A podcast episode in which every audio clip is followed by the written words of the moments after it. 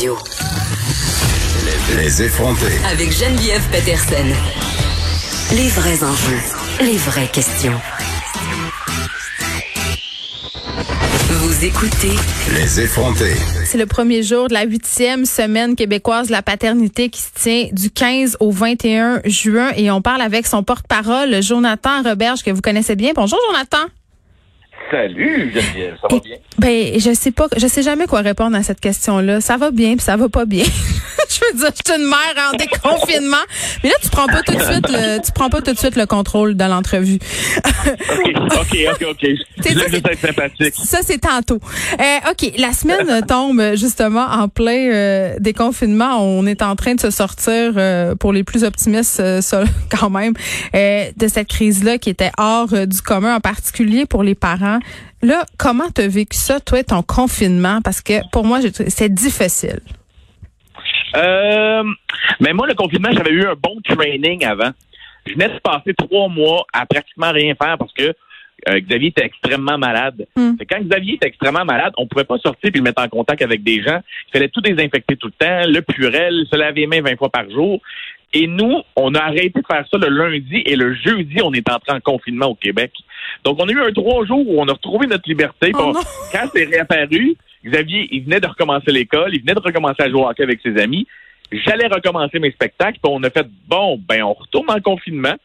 En même temps, t'avais une longueur d'avance sur nous autres. Nous, on était déjà brûlés et tannés, tu sais, on était déjà écœurés, on voulait recommencer à sortir. Et là, quand c'est arrivé, on a paniqué parce que nous, c'est c'est comme, ah non, ben, c'est pas sérieux, là. Comment, comment on peut pas sortir de la maison? On vient de pas sortir de la maison depuis le 22 novembre sans arrêt. Donc, euh, tout ce qu'on a fait, c'est euh, c'est chiller à la maison. Puis je te dirais que le dernier mois, je l'ai trouvé difficile parce que j'ai un garçon de deux ans et demi, j'en ai un de 11 ans. Euh, les activités, là, euh, On fait vite le tour. On fait vite le tour. De, la gouache, puis y apprendre les couleurs. euh, là, après ça, chanter des chansons. Après ça, faire un bricolage. Le plus vieux veut un jeu de société. Mais là, il a déjà passé une heure sur Fortnite. Fait que tu veux pas qu'il retourne ses jeux vidéo. Là, tu vas jouer au soccer dans le cours. Là, l'autre est jaloux. Là, à tu fais, ils ont besoin de sociabiliser avec des amis. Un FaceTime, pour un petit gars de deux ans et demi, je te le garantis. Je vous le jure, tous ceux qui nous écoutent en ce moment, qui ont des enfants de deux ans, deux ans et demi, en plein Terrible 2, l'enfant, tout ce qu'il a besoin, c'est jouer avec des amis puis des figurines, là. Mais ça fait pas a job, le FaceTime. le FaceTime fait pas la job. Il, salut grand-papa, salut grand-maman, salut mon ami. Mais moi, non, je veux jouer avec des amis dans, tu comme à la garderie. Là, il y a besoin de sociabiliser puis de développer ça. Eh, il me semble, il me semble que c'est là qu'on se rend compte à quel point les éducatrices en garderie et Oh. les éducatrices au service de garde sont des héros. C'est des héros, ce monde-là. Vraiment. Ce sont l'extension de notre, de notre parentalité. Ben, Et puis c'est là. Vas-y. ben est-ce que est-ce que t'es comme moi puis parce que moi j'entendais les commentaires euh, des gens sans enfants pendant la pandémie dire hey, moi là je suis assez cœurée d'entendre les parents se Oh. plaindre qu'ils sont obligés de passer du temps avec leurs enfants. S'ils voulaient pas d'enfants, ils n'avaient juste à pas de nawer. Écoute, honnêtement, entre toi et moi, quand je voyais ça, je me disais, oh, c'est cute. c'est cute de, ta- de trouver ça difficile chez toi avec ton chum ou ta blonde tout seul puis votre chat. Ah, regarde, euh, tu sais, ça va, ça va dans les deux sens. Euh, On pourrait tous se pointer du doigt. Mais je veux dire, à quel point tu sais pas ce que c'est que d'avoir des enfants, de dire ça. Là, euh, Jonathan, ça doit, je sais pas, est-ce que ça te stresse le déconfinement? Parce que je vais te demander comment il va ton fils. Tu me disais qu'il s'en sortait euh, tranquillement quand tout ça a commencé. Là, c'est quoi sa situation? Puis est-ce que vous il est encore immunosupprimé? Non, aucunement. Depuis euh, le mois de mars, il est top shape. Il a fallu qu'on, euh, ben top shape étant que il n'y a plus de traces de cancer euh, dans sa tête, donc il est sur la voie de la rémission. Ça prend deux ans à être en rémission avec ce type de cancer-là et huit ans avant de pouvoir dire qu'il est guéri. Mais là, au moins, il n'y a plus de traces, il n'y a plus de tumeurs, il cicatrise super bien, les traitements ont fait leurs effets, et à tous les deux, trois mois, on passe des scans pour s'assurer que ça ne revienne pas. Et à partir de mi-avril, on a su que il n'y avait aucun danger à ce qu'il soit, euh, même s'il avait contracté la, la COVID, ça n'aurait pas été dangereux pour lui. Donc, on a, on a pu enfin respirer, je te dirais, à la troisième semaine d'avril, où le, le stress est retombé, puis on a fait comme, OK, euh, c'est déjà qu'on fait attention à tout. Là, moi, j'avais juste peur pour la vie de mon fils, encore, parce que la COVID, quand c'est arrivé, j'étais juste comme à bout d'avoir peur pour lui. Aïe. Puis, euh, quand c'est arrivé, et quand on s'est fait confirmer par plusieurs médecins, ils nous ont dit non, aucun danger, même pas en lien, ça affecte rien de ce que on a fait. Ok, vous êtes sûr là, puis fait non, les prises de sang de Xavier sont top shape. Tout est beau. Fait que Donc, ça, on a même s'il l'avait pogné, ça aurait été les mêmes pourcentages, mettons que les enfants en parfaite santé. Là. Ouais, en plein ça. Fait que euh, on dirait que je suis redevenu un parent nerveux parce que tu veux pas que tes enfants euh, l'attrapent puis qu'ils souffrent ou qu'ils ramènent ça à la maison. Sais, pour certains enfants, ça a été euh, walk in the park, mais pour d'autres, ça, s'est développé en Kawasaki, puis en Kawasaki, l'autre maladie. Je me rappelle plus trop. Je te laisse, je te laisse avec ça. Moi, je pense que le ça. syndrome de Kawasaki, je pense que c'est ça. Euh, Ouais, je crois je que c'est ça, mais je suis pas certain. C'est soit ça ou une moto, euh, Kawasaki. Fait que, euh, choisis, choisis. Je vais prendre euh, la moto, je pense que c'est plus sûr. OK, euh, je veux qu'on parle de ton rôle de porte-parole, Jonathan Roberge, parce que, je veux dire, déjà qu'il y a une semaine de la paternité, je trouve quand même que c'est une bonne affaire parce que on dirait que pour plusieurs, euh, puis socialement aussi encore, euh, le père, c'est encore un peu, euh, c'est perçu comme le parent B. Oui, énormément. Énormément. Et lorsqu'on m'a approché pour euh, me parler de la semaine de la paternité, une des raisons pour laquelle j'ai dit oui en partant, c'est parce que je ne savais pas qu'il y avait une semaine de la paternité puis que ça allait être sa huitième édition. Puis je me suis dit, c'est pas normal comme pour moi qui est un père déjà super impliqué avec ses enfants, qui trouve ça gossant de de de pas voir dans, dans le monde dans lequel on vit euh, de, toujours des bons exemples de pères. Tu sais, on- je suis le premier, hein, je suis le premier à avoir fait le père cave à la télé. Là. C'est, c'est- je le sais, j'en fais partie. Mais justement, Mais tu peux être un père cave puis être un bon père? Oui, oui, oui, totalement. Mais tu sais, je, je fais partie aussi de. Tu sais, je je trouve que. Si, mettons, je pousse ça encore plus loin, là, vraiment, une des raisons pour laquelle j'ai dit oui, c'est que, mettons, je regarde des femmes autour de moi, certaines femmes, et que je trouvais ça plate, mettons, je trouve que le père s'est pas impliqué parce qu'il n'y a jamais eu de modèle ou d'exemple dans sa famille. Parce que le monde dans lequel on vit ne, flatte pas toujours le père, tu comprends?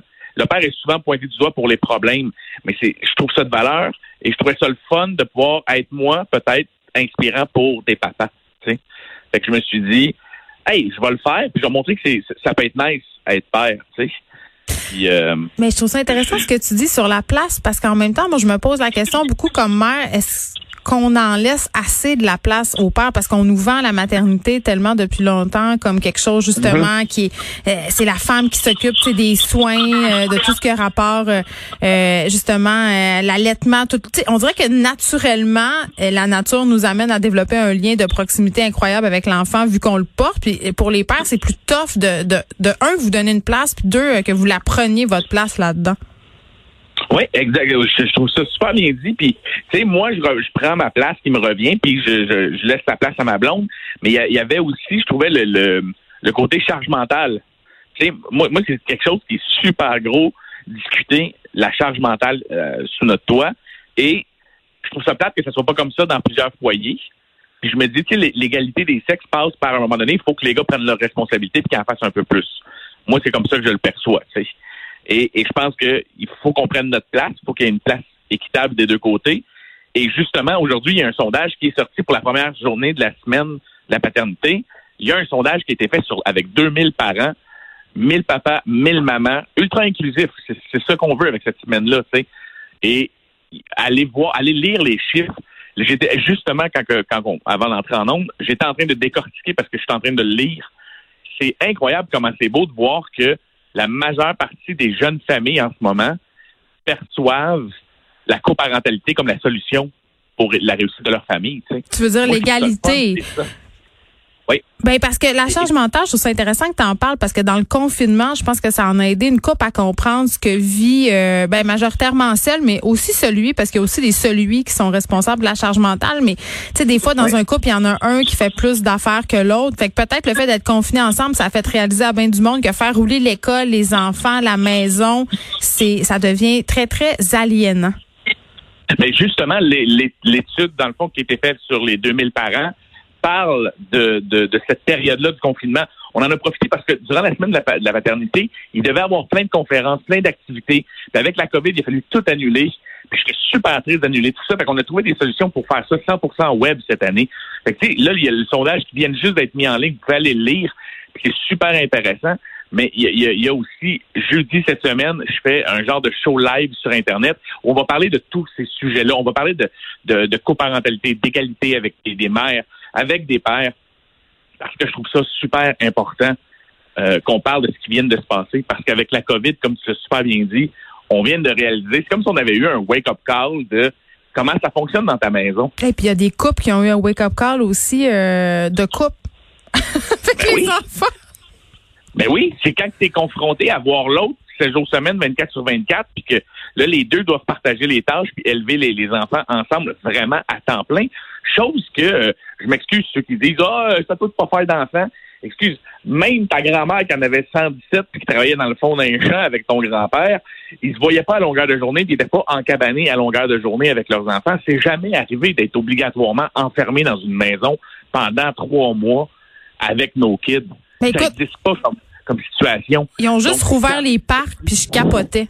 J'étais comme, c'était Ah, comme, si- hey. c'était comme si c'était un monde nouveau. Je me disais, oh mon dieu, une acti une autre activité possible dans la je peux faire bouger mes enfants et je peux pendant deux secondes les laisser être des enfants aussi.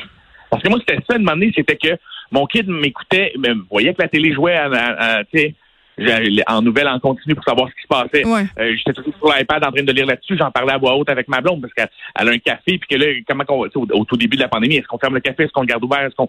Et là, après ça, c'était ma tournée qui était annulée. Là, après ça, c'était, c'était toujours dans le stress. Puis à un moment donné, tu fais, hey, ce kid-là, là, il a plus d'amis parce qu'il peut pas les voir. Il est enfermé dans une maison. C'est ultra stressant. Faut que je le divertisse.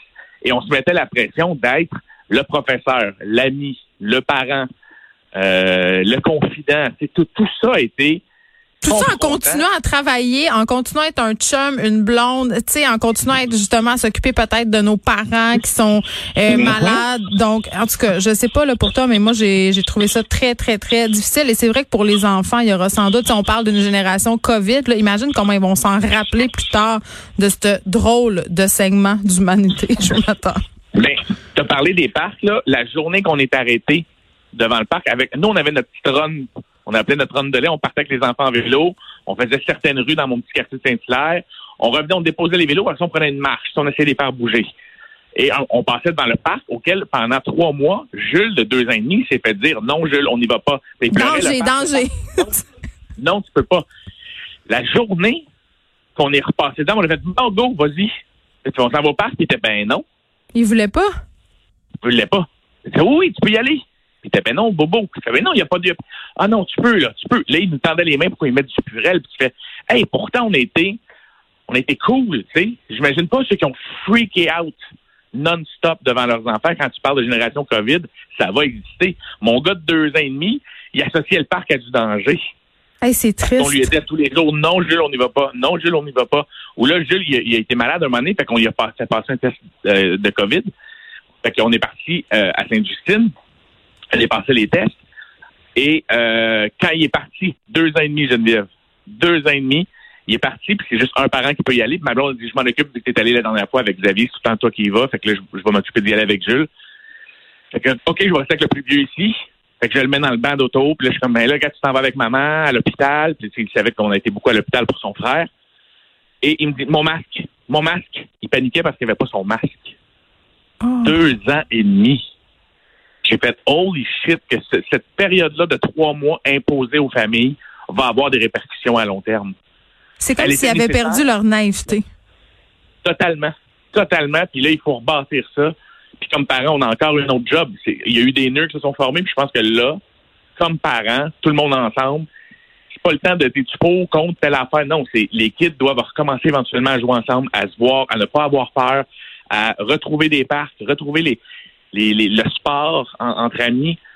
Puis euh, nous autres, il faut qu'on se retrouve aussi, là, parce que trois mois, comme je disais, je serais curieux de voir sa ligne du temps.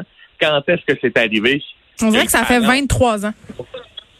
Fou, hein? On dirait que ça, ça fait mois. des années. Puis, en tout cas, euh, il y a eu des annonces quand même encourageantes aujourd'hui par rapport à la distanciation sociale. Je le rappelle aux auditeurs, pour ceux qui ont peut-être pas suivi, là, Horacio Arruda qui a annoncé euh, que la distanciation sociale pour les 16 ans et moins, ça menuisait, donc ça devenait un mètre. Jonathan Roberge, merci. Je rappelle que la semaine de la paternité a lieu du 15 au 21 juin. Et je rappelle ton événement, là, euh, Facebook Live, jeudi 18 juin, 19h. Ça s'appelle Jour reçoit, puis il va y avoir Marcel Dion, Louis-Olivier Moffett, Bianca Gervais, Sébastien Diaz, Pierre-Yves tout du monde qu'on aime. Merci beaucoup d'avoir été avec nous.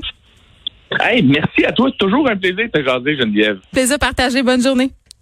Bonne journée, au revoir.